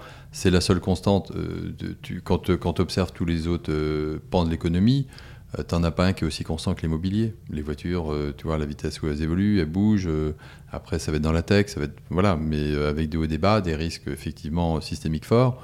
L'immobilier, non. Donc, ok. Donc, on note euh, environ 10% du prix de l'actif en apport, euh, que la banque regarde principalement la qualité des emprunteurs. On espère un petit peu comme la qualité de l'actif dans un second temps, au moins pour l'investissement euh, locatif. Et ensuite, à partir du moment où on a fait du coup sa faisabilité, euh, soit avec sa banque, soit avec un courtier, euh, c'est là du coup on se met à chercher un actif qui correspond du coup à notre capacité de- d'emprunt. Et du coup, pour revenir sur cette partie courtier, hein, je vais te poser une question assez simple, c'est quel est l'intérêt de passer par un courtier quand on a, je sais pas, 35 ans et qu'on veut acheter sa résidence principale? Pourquoi passer par un courtier plutôt que par son banquier? Alors c'est une très bonne question et je vais poser la question à tes auditeurs, certes qui pourront peut-être pas me répondre aujourd'hui, mais, euh, mais ils s'interrogeront dans leur tête. Euh, vous avez un projet, premier réflexe parfois, euh, parce que c'est ce que l'on constate nous, c'est ah oui mais j'ai quand même ma banque. Hmm. Et lorsqu'on rencontre les jeunes emprunteurs, alors on leur dit ok vous avez votre banque et ben c'est quand même ma banque, d'accord? Qui vous connaissez? Le nom de votre conseiller? Je sais pas. Le nom du patron de la banque dans laquelle vous êtes? Non. Et euh, quels avantages vous avez? Aucun. Donc est-ce que vous avez aujourd'hui une fidélité? Ce qui n'était pas vrai hein, il y a 20 ans, 30 ans. Est-ce qu'aujourd'hui vous avez une fidélité à votre banque? Ben non, finalement, vous avez raison. Donc à partir de là, on s'ouvre au marché. Et, euh, on peut se dire, ben, on va quand même appeler sa banque. Et c'est quoi le monde d'une banque aujourd'hui euh, Qui sont nos amis, je le rappelle, puisqu'on travaille avec eux. Mais j'avais une discussion avec un numéro 2 la semaine dernière d'une grande banque nationale sur le sujet qui, elle-même, cette banque, parce que ça revient à la même question, me disait quel est l'intérêt que j'ai à travailler avec vous, courtier? Donnez-moi donnez une bonne C'était ma raison. question d'après. Voilà. Bah, la bonne raison, elle est simple, c'est que euh, lorsque euh, sa banque ferme à 17h, lorsqu'il va falloir 15 jours pour joindre un conseiller qui a changé il y a 6 mois, quand il va falloir avoir un conseiller et prendre rendez-vous, il faudra prendre une demi-journée de congé parce que ça se fera que comme ça. Quand euh, il y aura euh, rendez-vous avec ce conseiller qui fait que deux ou trois crédits en moyenne par an, qui n'est donc pas du tout spécialiste, un, employé de banque aujourd'hui est un généraliste euh, d'un certain nombre de sujets. Alors il y en a des excellents, c'est pas du tout le sujet, majoritairement ils sont bons, mais ils n'ont pas l'expertise. Nous, c'est 100% de notre activité à faire du prêt demande et que, tes auditeurs, s'ils doutent de ce que je dis là ce matin, euh, appellent euh, leur banquier et puis euh, leur employé de banque, pardon, et leur demandent tiens, parlez-moi des clauses d'exclusion de l'assurance que vous me proposez, parlez-moi du délai de franchise et du délai de carence euh, qu'il y a dedans, parlez-moi des exclusions pathologiques et dites-moi si mon prêt est modulable, reportable ou transférable. Ben, il y aura un blanc. Dans 80% des temps, il y aura un blanc. Donc, euh, nous sommes des spécialistes. On va tous finir dans une banque, bien évidemment. Lorsqu'on fait 4,7 milliards de crédits par an, ben oui, t'imagines bien qu'on négocie des conditions. Euh, des délais de réponse également. Alors, c'est pas toujours parfait, mais en tout cas, c'est la tendance vers laquelle on va. Et on est un marché de, services. Nous sommes des marchands au service euh, des consommateurs et on est là pour les satisfaire. Et euh, ce que j'aime à dire, c'est que, et là, je m'en garde des auditeurs de se dire, il y a forcément l'appel du digital autour de tout ça, de dire, finalement, c'est tellement facile, je fais trois clics, j'ai trois simulateurs, et j'ai même des simulateurs de simulateurs de simulateurs. Donc, puis au bout d'un moment, on s'y retrouve pas. Et on a parfois des clients un peu exacerbés euh, par cette vision-là, qui viennent en disant, bon, j'ai tout vu, je sais, tout, euh, allez, en 10 minutes, euh, ils viennent avec leur tableau synoptique où il y a taux et frais de dossier, et ils viennent, et vous, c'est combien? Et au bout de 10 minutes, fin d'entretien. Euh, et là, on dit, waouh, ça veut dire qu'on a des, ménages qui vont passer un tiers de leur vie et un tiers de leur revenu à payer tous les mois une mensualité qui n'est pas neutre, en ayant juste consacré 10 minutes de leur vie. Alors que lorsqu'ils vont choisir les options de leur Renault 5 TS ou qu'ils vont euh, choisir euh, une fringue en ville, ils vont y passer une heure sans aucun problème. Et on dit non, posez les valises, venez nous voir, venez dialoguer, on ne peut pas traiter ça. euh, Alors en visio, oui, bien sûr, mais il faut prendre du temps. Quand tu vois tout ce qu'on vient déjà de dire autour du prêt immobilier, il y a des vraies contraintes, il y a des vraies options, il y a des barrières à l'entrée, il faut poser et prendre le temps. Et on a souvent deux ou trois choix et on les fait ensemble. Ça peut être qu'un détail par l'assurance, par la garantie. Est-ce que c'est un premier achat? Est-ce que c'est l'achat de leur vie? On on va pas faire le financement de la même façon.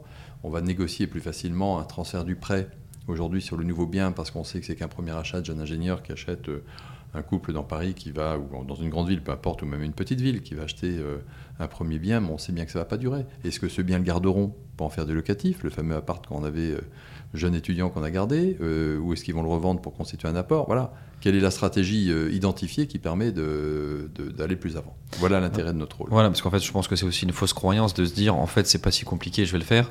On ne se rend pas compte de tous les, ce qu'on parlait tout à l'heure, de tous les leviers qui existent derrière. Et puis, effectivement, quand tu dis que c'est un projet de quasiment de vie, hein, parce que je crois que la durée de détention moyenne en France est 7 ans. Euh, en moyenne, donc euh, il y en a qui c'est beaucoup plus. Euh, donc quand tu dis un tiers ou un quart de la vie, oui, il faut pas se planter, c'est du long terme. Donc oui, c'était 7 ans, on est même passé à 8 ans, 8 ans et demi sur la durée moyenne, la duration moyenne d'un prêt fait. Et puis on a deux gammes, on a les primo-accédants qui vont garder plus longtemps que les secondos, qui, voilà, qui, c'est 50% du marché dans chaque catégorie. Mm. Mais ça me fait penser à un film, j'ai plus le nom, où il y a une citation où il dit Madame, laissez faire les professionnels. C'est euh, moi je suis très partisan de ça alors que je me considère un semi-professionnel de l'immobilier. Pourtant dès que je cherche un actif, je passe par un intermédiaire, un agent immobilier qui trouve le dossier. Et quand je fais des financements, je passe quasiment systématiquement avec un courtier en disant bah ils sont meilleurs que moi, c'est leur job. S'ils existent, c'est qu'ils sont bons. Si les banques travaillent avec eux, c'est qu'ils sont bons. Et au final, quand je regarde en bas de la ligne, j'y vais tout seul, j'y vais qu'un courtier.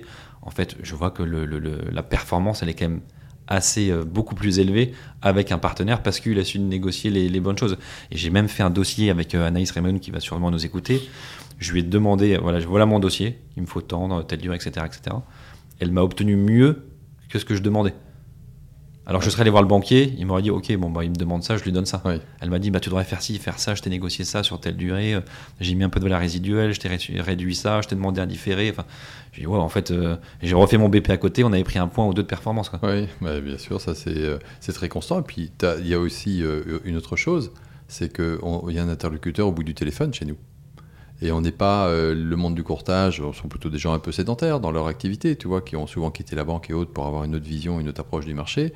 Euh, deux ans après, on a souvent le même conseiller, ce qui n'est pas vrai dans aucune banque. Donc euh, la relation tutu personae que tu entames avec quelqu'un, six mois après, tu reçois un nouveau mail de la banque en disant désormais votre conseiller, ce sera Isabelle Durand. Et puis, et puis voilà, donc on a ce monde-là. Et puis, et puis ça décroche. Et vous avez tous fait l'expérience, vous auditeurs qui nous écoutez, appelez votre banque. Faut appeler dix fois, ça sonne dans le vide, il n'y a personne. On vous promet qu'on vous rappelle, on laisse un message, on vous rappelle jamais. Notre premier job, c'est d'être à l'écoute. Et, et le, la success story du monde du courtage, c'est de faire en sorte que le ménage français qui nous écoute aujourd'hui ne doit même pas nous appeler une fois. C'est-à-dire qu'on doit lui donner de l'info et le tenir informé et avec le contrat moral de dire signons en temps et en heure parce que c'est l'angoisse qui arrive après derrière. Donc ça veut dire que le, le- le particulier euh, doit se mettre en tête que potentiellement il va changer de banque. Parce qu'on entendait souvent ce fameux euh, domiciliation des revenus. Est-ce que c'est encore le cas aujourd'hui On parle plutôt pour la résidence principale, hein, bien sûr. Quand on fait un financement dans une autre banque que la sienne, la banque va exiger que les, revenus soient domiciliés chez elle. Oui, c'est même plus simple que ça aujourd'hui parce que ça s'est bien intégré. Ça veut dire que le client, soit il va à sa banque parce qu'il veut rien changer et on le verra jamais, soit il fait le tour et dès l'instant qu'il s'ouvre au marché, il sait que globalement il va changer ses habitudes de vie et qu'il va mener son, ses, ses revenus, son épargne. Alors c'est un non-sujet aujourd'hui, ça pose aucun problème.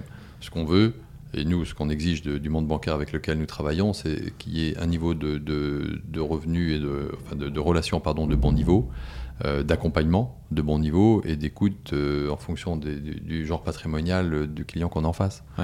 Mais ça veut dire que potentiellement, j'habite à Paris, j'achète un studio à Paris, ça va être une banque potentiellement à Toulouse qui va me financer? Non, si, euh, si on est au globalement Paris, est-ce que c'est du locatif? Et là, on est effectivement, on désensibilise un peu le- l'ensemble des revenus amenés.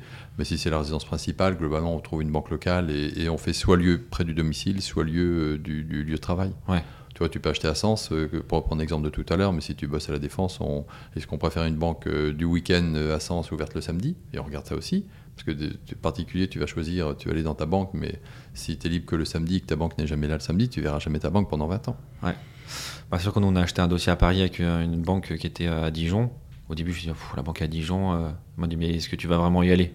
Voir ton agent, euh, ton, ton banquier à Dijon? Je pense pas. Bon, c'est dommage que moi j'aimerais bien les relations humaines, je serais bien allé la voir, donc j'irai la voir un jour. Mais je me dis, oui, en fait, finalement, l'intérêt numéro un, c'est que ça me finance et qu'on ça, ça soit bien passé, mais en fait, que, que l'agent soit à Brest ou à Strasbourg, tant que ça me finance, finalement, j'y vais. Quoi. Bien sûr, mais parce que tu as cette vision, toi, investisseur, etc., qui est moins vraie. Là, on était vraiment sur le chapitre plus Mm. de la résidence principale. L'enjeu est plus, voilà, il est plus important et plus engageant euh, que lorsqu'on devient professionnel de l'immobilier et que, et que l'habitude fait que finalement, euh, on se désensibilise un peu de ce sujet-là. Et du coup, pour le, le- le parti courtier, du coup, combien ça coûte euh, pour le particulier Ou est-ce que c'est la banque qui vous rémunère ou est-ce que c'est les deux? Ben, on a les deux, on a une part euh, de rémunération hein, euh, qui est inscrite dans nos mandats, hein, donc on ne la cache pas selon les banques. Plus on négocie des conditions, ben, moins on a évidemment de, de, de, de restants de la banque. Et euh, nos frais de dossier, euh, globalement, c'est 2000 euros ou c'est 1% du montant. Après, tout se négocie. Donc ça, ça pour l'acquéreur. Oui, pour l'acquéreur, L'acquéreur, il sait qu'il paye 1%. Ouais. euh, qu'on a- Bon. qu'on intègre dans les frais. Et Ouais. puis euh, chaque dossier est différent, quel est l'apport, quelle est la durée, etc. Quoi. Donc euh, et la banque on a variable. Ben non, non, la banque, nous on intègre dans nos frais, globalement c'est compris dedans. Donc la banque vous paye zéro Bah, alors parfois la banque, si, la, la banque nous verse une com. Non, je pensais que tu disais, est-ce que le ménage français paye aussi Non, non. C'est, euh, en gros, le, l'acquéreur paye 1% environ Ouais. euh, de- du prix d'acquisition de son côté. Et la banque, Et la la- banque nous verse euh, parfois une com Mais, mais la com, c'est pas que je veux pas en parler, c'est que si tu négocies des super conditions, la banque te dit je te prends ton client, mais je peux pas te rémunérer euh, en, en apporteur d'affaires. D'accord. Comme nous, lorsqu'on travaille avec des professionnels de l'immobilier, on les rémunère aussi pour nous apporter des clients. Mais tout ça, autant comme il y a 20 ans, c'était un peu quelque chose dont on parlait pas trop, aujourd'hui, euh, le législateur fait que c'est dans nos mandats, c'est expliqué, c'est dit et redit et que tout le monde euh, a l'info. Donc, c'est un monde totalement transparent. Et puis, ce qui compte, c'est pas de dire est-ce que je paye 1005 ou 2000, c'est que j'ai combien de. D'abord, est-ce que ça satisfait mon besoin de mon prêt immobilier dans de bonnes conditions, avec Mmh. des bonnes assurances? Est-ce que je vais signer en temps? Euh, on- il y a toujours de temps en temps des mauvais coucheurs qui vont, euh, euh, alors je parle, je m'adresse pas à ceux-là aujourd'hui, hein, mais qui vont se dire non non euh, parce que ma banque me fait 200 euros de frais de dossier de moi, je fais avec euh, ma banque. Ouais, sauf qu'ils vont signer un mois plus tard, ils vont avoir un loyer de plus, ils vont risquer de perdre le bien. Euh, complications de déménagement parce qu'il fallait qu'ils quittent où ils sont. Ils vont prendre un garde, un garde-meuble pour aller mettre pendant trois semaines. Ça va leur coûter 5000 euros de plus. Donc euh, voilà, c'est exactement ce que je dis souvent à mes amis en disant, euh, comme l'agent immobilier, hein, pour prendre le même exemple, le but c'est pas d'acheter le bien le moins cher du marché. Le but c'est d'acheter le meilleur euh, bien du marché. Donc pour moi le financement c'est un peu pareil. Le but c'est pas d'avoir le taux le plus bas ou le frais de dossier le plus bas. C'est d'avoir le package si on veut le, le plus financièrement peut-être pas bas mais le plus optimisé et tout ce qu'on a parlé autour, tout, que, que tout soit bien euh, anticipé et bien intégré. Quoi. C'est tout à fait ça. Tu as une, une bonne checklist en amont Ouais. et, et signer en temps. Et si on veut essayer de partir, parce que je vois que le temps euh, file vite, et si on veut essayer de basculer un petit peu sur la partie investissement euh, locatif, euh, est-ce que vous, du coup, vous avez des, de- des- des conseillers chez vous qui vous disent, voilà, si vous voulez, vous êtes, vous êtes propriétaire de votre résidence principale, vous, voulez, vous avez la capacité de vous lancer dans le locatif, euh, et si la personne veut faire plusieurs dossiers de locatif, en acheter un par an par exemple, euh, quelle est la meilleure façon pour lui de le faire? Est-ce qu'il le fait en direct? Est-ce qu'il doit créer une SCI pour qu'il va acheter tous les, euh, tous les studios, tous les appartements? Est-ce que vous avez une dimension conseil, structuration immobilière chez vous? Alors on n'est pas fait pas de gestion de patrimoine. Donc euh, sur cette partie-là, on n'est pas, on n'est pas garanti, on n'a pas d'assurance, on n'a pas de responsabilité civile professionnelle en cas de défaut de conseil.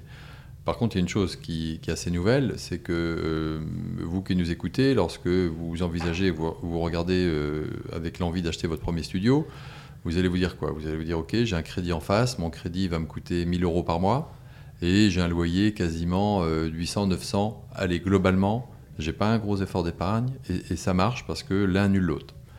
Euh, donc mon endettement ne change pas, en, en théorie. Sauf théorie, que dans la vraie ouais. vie, ça c'était vrai il y a quelques années. Là, c'est plus du tout vrai parce que là, on va vous dire si vous avez 4000 euros de revenus, et, euh, alors on va prendre plus simple, vous avez 3000 euros de revenus et vous remboursez 1000 euros pour votre résidence principale. Après, on, bon, on fait les multiples de ce qu'on veut, hein, mais donc on, on suppose un endettement à 33%.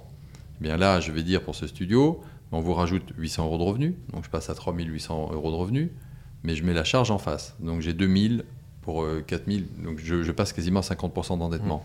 Et là, je suis plus du tout finançable. Et aujourd'hui, euh, le législateur a un peu imposé cette vision euh, auprès des banques de se dire désormais on fait plus de différentiel, on met les revenus avec les revenus et les charges avec les charges. Et donc à partir de là, ben, il y a la moitié du marché qui s'écroule euh, et, d'octroi de crédit. Alors est-ce qu'il faut le faire en, nom propre parce que c'est son premier investissement? Est-ce qu'il faut mieux le faire en SCI euh, parce que seul on pense qu'on ne va pas y arriver Quelle est la vision que l'on a dessus?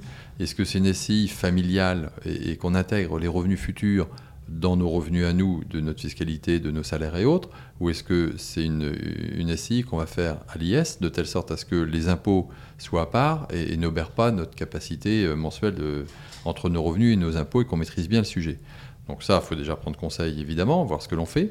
Et ça, du coup, euh, si je reviens sur la SCI à plusieurs, si quand, quand une SCI, on va dire à l'IS, euh, euh, emprunte, les le financement, euh, la cote-part de financement de chaque associé tombe dans, son, dans sa capacité de- d'endettement? Alors, si tu es sur une, euh, une SCI soumise euh, à l'IR, on va peut-être l'approcher un peu différemment, quoique, et on va se dire, on agrège l'ensemble des revenus, et puis on va regarder l'endettement de tout le monde.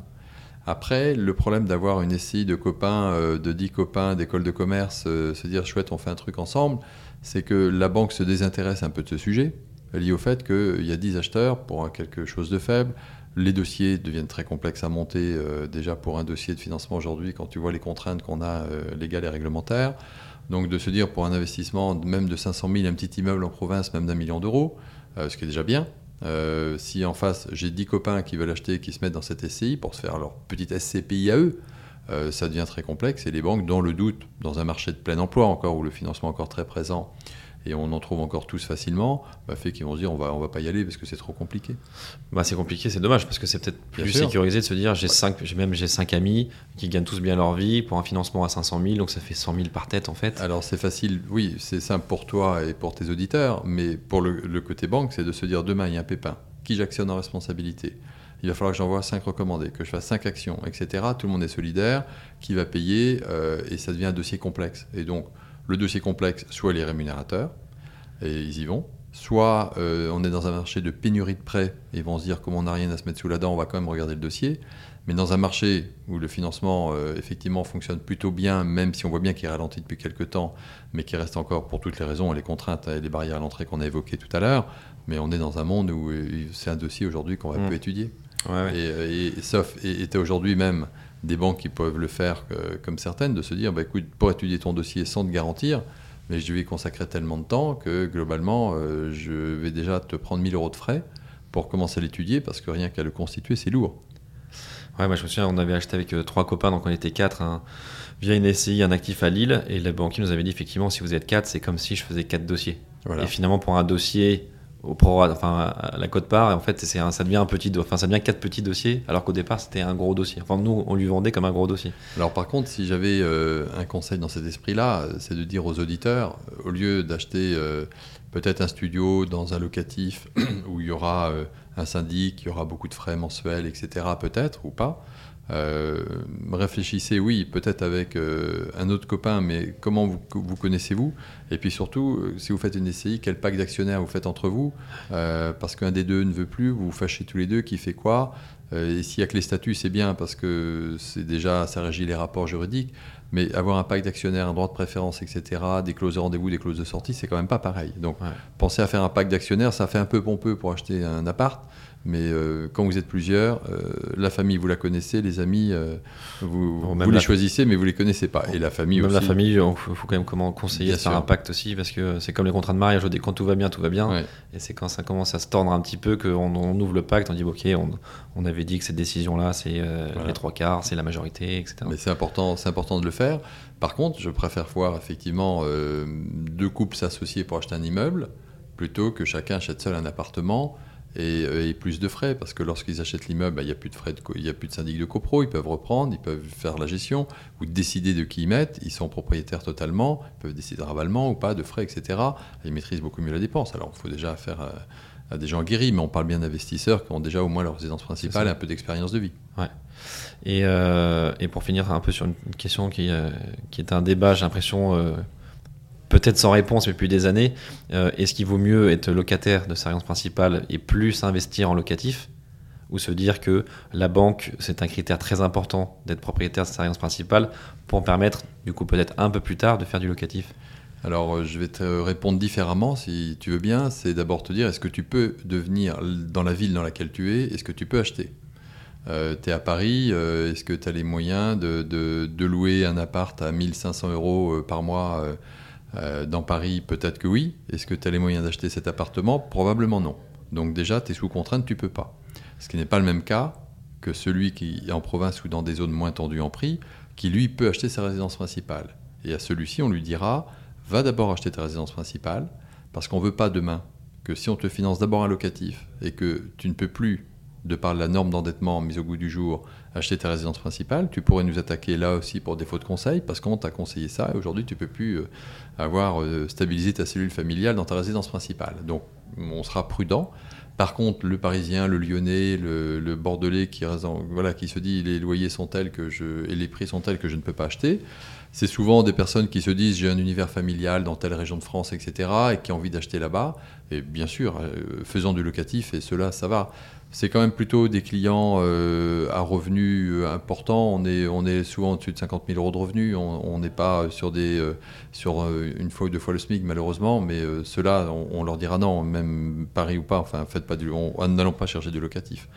On dit faites votre premier locatif en restant locataire parce que vous êtes sous contrainte de prix du mètre carré et, et parce que vous avez aussi une marge de manœuvre financière qui fait aussi, on voit bien le, le, le train dans lequel vous êtes sur votre job ou, ou de par vos diplômes et autres et que vous allez évoluer. Donc oui, vous, on peut y aller. Ouais. Mais là, on a un univers euh, un peu contraint euh, sur des revenus un peu administratifs ou fonctionnaires où où il y a peu de marge d'évolution, euh, danger. Ouais, ouais. Donc en gros, si vous avez la capacité de le faire, faites-le. Si vous l'avez pas, euh, dans votre ville en tout cas, faites plutôt de l'investissement. Bien sûr. Ok. Intéressant. Ok. Mais écoutez, et pour finir, euh, je vais te poser la traditionnelle question que je pose à tous les, à tous les éditeurs de, de matière lire, c'est de, de savoir un petit peu toi ce que tu as dans ta tirelire à titre personnel, quel type d'investi- enfin quel type d'actifs tu as et un peu quelle répartition pour donner quelques idées aux, Eh bien, auditeurs. euh, moi, il faut que les auditeurs comprennent que ça fait 30 ans que je suis profession indépendante. Même en tant que président de la société, je suis indépendant. Et euh, j'ai jamais fait de revenus complémentaires, Madeleine ou autre. Et euh, j'ai toujours considéré que je me débrouillerais pour avoir le niveau de revenu que j'avais envie d'avoir à une certaine, un certain âge. J'y arrive pas loin. Et, euh, et de, de me dire, voilà, je veux mon revenu et je vais me faire du locatif. Euh, j'ai commencé, la structure a été, j'ai commencé par des petits appartements comme tout le monde, et puis au bout de 7-8 ans, j'ai revendu en me disant c'est pas top, mais ça m'a permis de constituer un apport. Donc c'est pas top, c'est même mal dit aux auditeurs, mais ça correspondait plus euh, au paradigme du moment d'après. Et tu plutôt à les acheter dans des villes euh, où tu habitais ou que tu connaissais ou Oui, plutôt. Dans l'idée, euh, oui, fais ce que tu. C'était plutôt la Normandie en ce qui me concerne. Pas que, mais principalement. Et puis, euh, et puis j'ai d'abord fait euh, ben, plutôt vendre des studios, puis me dire, j'ai plutôt aussi de me trouver un petit immeuble plutôt.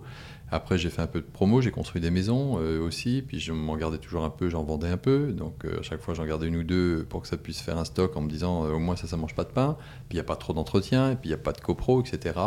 Et puis après, je suis arrivé vers l'investissement plutôt en gare industrielle. Les enjeux ne sont pas les mêmes. L'effet de levier est beaucoup plus rapide. Par contre, lorsqu'il y a des impayés, ça va beaucoup plus vite mal. Donc, euh, l'enjeu d'un studio, c'est un loyer euh, plus raisonnable. L'enjeu d'un gare industriel, euh, c'est quand tu as 15 000 par mois d'échéance qui ne rentrent pas, il Mm. faut avoir les reins. Mais par contre, en, voilà, en 15 ans, tu crées une valeur plus. Donc, c'est une répartition de tout. Il n'y a pas de mauvaise et de bonne méthode. Il n'y a que la méthode qui consiste à dire quels sont les moyens de mes ambitions à l'instant T. Et puis, lorsqu'on évolue dans la vie en revenu, bah, on peut changer. Et c'est tout à fait légitime de se dire bah, revendons peut-être ce qui m'a permis d'avoir une assise dans le montant 1 de ma vie euh, pour organiser mon temps 2. Et je suis même persuadé qu'en immobilier, ça bouge tellement vite qu'on peut avoir un temps 3. Et, euh, et le temps 3, alors le temps 3, c'est de se dire passons peut-être sur des choses plus significatives parce que j'ai une assise plus grande. Et puis après, c'est le temps 4. Euh, c'est de dire bah, peut-être qu'il faut se rendre liquide sur tout ça pour faire d'autres types d'investissements, d'autres. Et puis, euh, est-ce que tu sais, Alexandre, euh, quels seront les bons placements à faire dans 5 ans? Je le saurai dans 5 ans. ouais. On se revoit Et, à- et à part l'immobilier, il y a d'autres classes d'actifs qui t'intéressent, euh, plus exotiques ou plus plaisir. On parlait tout à l'heure des voitures, on en parlait avant d'enregistrer sur le vin, sur les, Sur les montres. d'art, sur les montres. ouais. Tu vois les montres, oui, la valeur des montres qui augmente. euh, alors j'aime bien les montres, mais euh, pas au point d'aller m'en faire un stock important. Euh, après, le- l'effet de levier, ça reste un peu dans l'IMO, parce que les voitures, oui, mais euh, rouler en Bugatti dans Paris, c'est pas facile. Et puis, je, je, c'est pas, pas, pas mon cas. Euh, mais une chose que j'avais faite, que je peux conseiller, qui était intéressante, c'est qu'on s'était mis avec un groupe de potes et on avait acheté un, peu d'immobilier à Los Angeles. Ben, à l'époque, deux, effets, hein. alors plusieurs effets de levier. Alors danger où on achète, qu'il faut acheter dans des endroits très identifiés, euh, où on a une sécurité, une stabilité euh, géopolitique euh, incontestable. Alors de quoi est-on sûr? Je, je vous l'accorde. Et où il y a un effet de levier avec la devise. Ouais. Double effet de levier, Et, quand Ouais. tu mets un million de dollars aux États-Unis et que le dollar est favorable, ça, tu dépenses finalement que 700 000 euros. Mm. C'est quand même pas mal. Et quand tu revends que le dollar a fait la bascule de l'autre côté, même si tu n'as pas fait, ton million, il vaut. Enfin voilà, là tu joues sur la devise, on va dire, mais tu récupères un million trois. Donc ça, c'est le premier élément. Le deuxième, bah, c'est que tu isoles ta fiscalité dans un pays, ça n'obère pas donc ta, capacité euh, d'épargne en France. C'est du crédit score qui globalement rentre pas dans, dans, la déclaration. Alors sur les, États-Unis aujourd'hui, c'est moins vrai avec euh, les lois du, du moment et tout le monde est prudent, mais tu te finances là-bas euh, une fois que tu as une cote de crédit et c'est autonome, mais tu peux le faire. Il y en a plein qui le font aussi au Portugal. Le Mm. danger du Portugal, c'est euh, Lisbonne, oui. Euh, aller le faire sur euh, une ville dans le sud de l'Algarve, c'est bien. Quand il y a, mais quand c'est du Covid et que personne ne loue pendant deux ans, euh, danger. Voilà. Donc et puis là, il n'y a plus d'effet de levier de, de la devise, mais euh, voilà, donc observez un peu ce qui se passe, quelles sont les villes qui montent, est-ce que Berlin est intéressant encore aujourd'hui, par exemple? Il n'y a pas d'effet de vise non plus, mais il y a un effet euh, ville qui se développe. Euh, c'est pas dur à faire euh, lorsqu'on a un peu de recul. Alors c'est pas un premier investissement, hein, bien sûr, je vais pas le conseiller. D'abord, il y, a- les familles qui bougent beaucoup, donc on est souvent marié avec un étranger, une étrangère, donc ça, permet déjà aussi de s'ouvrir sur d'autres pays. Euh, et c'est quelque chose qui permet d'isoler le patrimoine. Mais attention, la stabilité politique avant tout. Ouais, non, mais ça, c'est l'investissement à l'étranger. Je pense que ça peut faire, euh, ça peut faire l'objet d'un, épisode entier. Parce que je pense qu'il y a, j'ai aussi beaucoup de questions, mais on en reparlera peut-être dans un, dans quelques mois dans un nouvel épisode sur, euh, en tant que Français, comment est-ce qu'il faut investir à l'étranger, comment, dans quel pays, etc. Mais euh, ok, bah écoute, en tout cas, merci, euh, merci Sylvain pour ton, pour ton temps. Euh, Je t'ai ravi de cet épisode et. euh, et ça donne un peu plus de, de matière aux investisseurs qui veulent se faire de la résidence principale ou du locatif en disant attention, il y a, il y a des warnings, il y a des choses à respecter. Et puis, un peu comme tout, faites-vous accompagner par les personnes qui, qui, sa- qui savent. Et les sachants, c'est pas pour rien. Euh, bah écoute, du coup, on rappelle hein, la centrale euh, de financement. Pour ceux qui veulent, se lancer, n'hésitez pas, on mettra des liens dans le, descriptif de l'épisode. Et je voulais aussi revenir sur ton livre, qu'on mette aussi le lien. Comment, comment s'appelle ton livre?